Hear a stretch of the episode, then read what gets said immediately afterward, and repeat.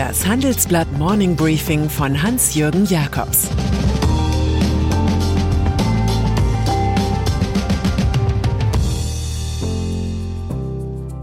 Guten Morgen allerseits. Heute ist Freitag, der 15. Oktober und das sind unsere Themen.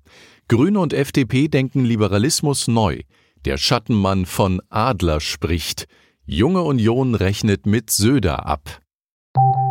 Nach einer kurzen Unterbrechung geht es gleich weiter. Bleiben Sie dran.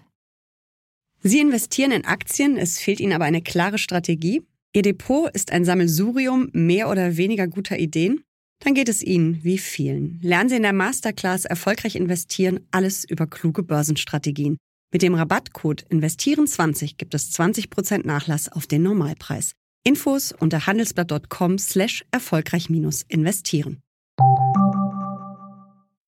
Liberalismus. Viele Jahre war die politische Geografie Deutschlands klar. Mitte, links, rechts. Man wusste, wer wo stand und was man zu erwarten hatte. Heute aber sind uns Gewissheiten ebenso abhanden gekommen wie Bindungen. What's left? fragte man schon vor 24 Jahren angesichts der neuen Mitte. Heute geht es um Lifestyle-Linke gegen echte Linke. Im politischen Zentrum brodet derweil der Streit um den zeitgemäßen Konservatismus, begleitet von Tiefschlägen. Der softe Armin Laschet hielt sich genauso wenig wie Sebastian Kurz oder Donald Trump, diese radikalisierten Vertreter einer Bürgerlichkeit, die Ratio zuweilen durch Ressentiment ersetzt. Aktuell viel naheliegender ist aber die Frage, was den neuen Liberalismus ausmacht schicken sich doch mit der FDP und den Grünen zwei sehr unterschiedliche liberale Parteien an, ins gezimmerte Koalitionshäuschen einzuziehen. Reformen die Orts- und Verlaufsbestimmung des deutschen Liberalismus ist Thema unserer Wochenendausgabe, Stichwort Neuerfindung. Es geht darum, wie die beiden beliebtesten Parteien bei den Erstwählern, Liberale und Grüne, das Land reformieren können. Wie können sie die sozial-ökologische Marktwirtschaft etablieren und den Wert der Freiheit stärken? Unser Ansinnen ist nicht, unter der SPD in die Regierung einzutreten, sondern wir wollen mit den aufgeschlossenen Grünen den Grundtenor der Politik bestimmen, verrät FDP-Senior Hermann Otto Solms. Man erinnert sich bei der FDP stärker als zuvor an den Grundsatz von John Locke. Danach darf ein freier Mensch alles, was er der Natur mit seiner Hände Arbeit abbringt, auch sein eigen nennen, was jedoch nur so lange gilt, wenn auch bei den anderen gemeinsam Gutes verbleibe. Der moderne Liberalismus denkt vom Individuum her an die ganze Gesellschaft. Mit den sozialliberalen Freiburger Thesen von vor 50 Jahren hat das gar nichts zu tun, findet Politikprofessor Hans Vorländer. Das Programm damals hätte Vermögensbildung, Eigentumsverhältnisse und, eins total innovativ, die Umweltpolitik thematisiert. Manchmal ist Tradition zu gut, um sie einfach zu vergessen. Christian Lindner Im Handelsblatt Gespräch sagt FDP-Chef Christian Lindner, wir müssen Liberalität bei uns ernster nehmen. Den Erfolg bei der Jugend erklärt er übrigens damit, dass man seiner Partei auch bei der Digitalisierung einiges zutraue. Einer der Lindnerismen lautet, die Machtzusammenballung des Plattformkapitalismus aus dem Silicon Valley ruft die klassische Aufgabe liberaler Wirtschaftspolitik in Erinnerung, nämlich den Markt für fairen Wettbewerb zu ordnen, ohne ihn durch staatliche Kommandos auszuhebeln. Und das nächste Bonmot, wir halten es eher mit Karl Popper als mit Karl Marx. Das ist schon eine andere Ansage als die des Ex-Deutschbankers Hilmar Kopper. Brauche ich Popper, bin ich Kopper. Eine besondere Einordnung des Liberalismus liefert Soziologe Andreas Reckwitz.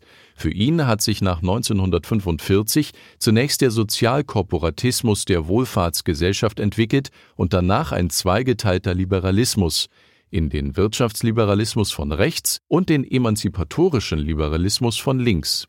Diese Paradigmen sind laut Lindner am Ende.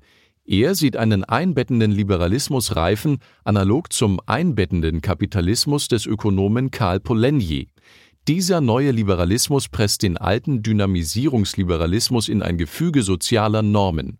Könnte gut zur Ampelkoalition passen, wenn sie denn kommt. Adler Group der Vorwurf war betonhart. Der 48-jährige Österreicher Jeff Dedjaner soll eine Art Schatten-CEO des Wohnungskonzerns Adler Group sein. Diese betrüge, manipuliere und täusche ihre Geldgeber. Diese Anschuldigungen formulierte der britische Spekulant Fraser Paring vergangene Woche in einem 61 Seiten langen Schreiben.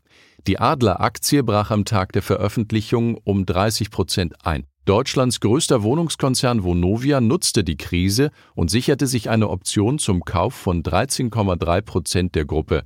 Dann gab Adler bekannt, mehr als 15.000 Wohneinheiten an die Düsseldorfer LEG abgeben zu wollen. In einem Zwei-Stunden-Gespräch mit dem Handelsblatt schlägt Janer nun zurück und nennt Fraser Paring einen kriminellen Dummkopf. Im Einzelnen sagt er über die Rache an seinem Widersacher, unsere Forderungen gehen in die Milliarden. Parings Netzwerk muss ausgehoben werden, er muss geschäftlich und rechtlich vernichtet werden. Über seine eigene Rolle sagt Janer, ich habe die Strategie der heutigen Adler Group auf Aktionärsseite beratend miterarbeitet. Das ist eine Erfolgsgeschichte und ich, Jeff Detjaner, habe die Erfolgsgeschichte der Adler durch mein Wirken mitgeprägt. Ich bin seit 17 Jahren im Markt. Ich kenne alle Player und habe hunderte Transaktionen begleitet. Manche bezeichnen mich als den Dealmaker des Landes. Zu einem anonymen Briefeschreiber, der Vorwürfe wegen Bereicherung erhebt, meint er, als Whistleblower gehe ich doch zu einer Behörde wie der BaFin oder zur Staatsanwaltschaft. Aber das ist kein Whistleblower, das ist ein krimineller Manipulator von Kursen. Das ganze Interview liest sich so, als hätten hier Dialogsätze aus Sopranos oder Bad Banks Einzug gehalten. Kino. Mein Kulturtipp zum Wochenende The Last Jewel von Ridley Scott. Der Altmeister findet in diesem Zwei Ritter und eine Frau Stück zur alter Klasse zurück. Erzählt wird der Film ganz so wie in Akira Kurosawas Rashomon aus mehreren Perspektiven. Dabei glaubt man am ehesten der einsamen Frau.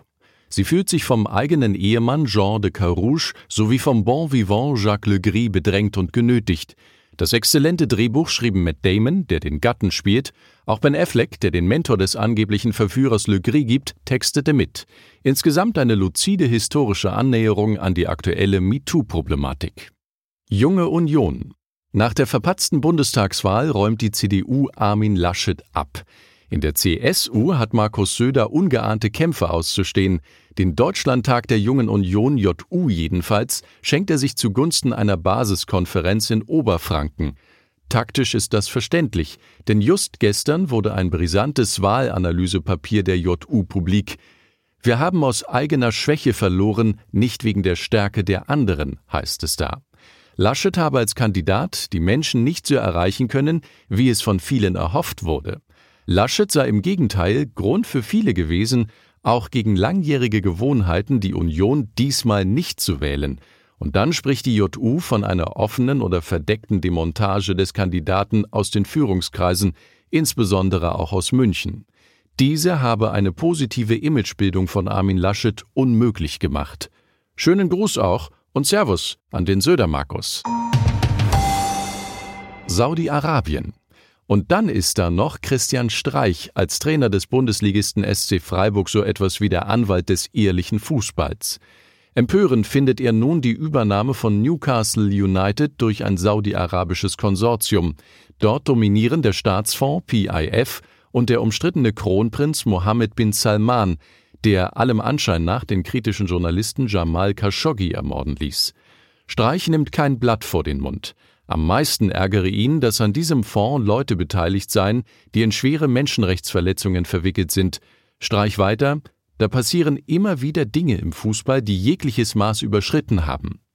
In Riyadh liegen derweil weiter viele Petrodollar, die angelegt werden wollen, offenbar auch beim Sport-Online-Händler Signa Sports United aus dem Reich des René Benko.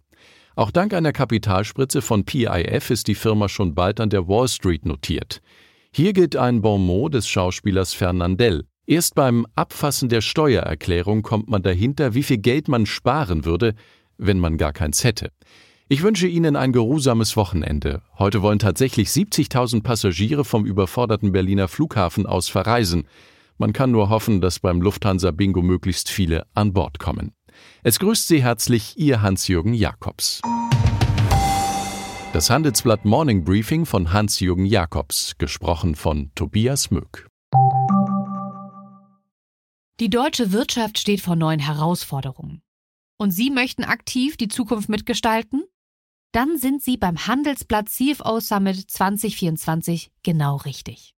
Erleben Sie hochkarätige Speaker und CFOs renommierter Unternehmen wie Amazon, Google oder SAP. Seien Sie Teil dieses exklusiven Gipfeltreffens am 11. und 12. Juni in Düsseldorf. Mit dem Code Podcast sparen Sie bei der Anmeldung 15%. Alle weiteren Infos unter handelsblatt-cfo-summit.de.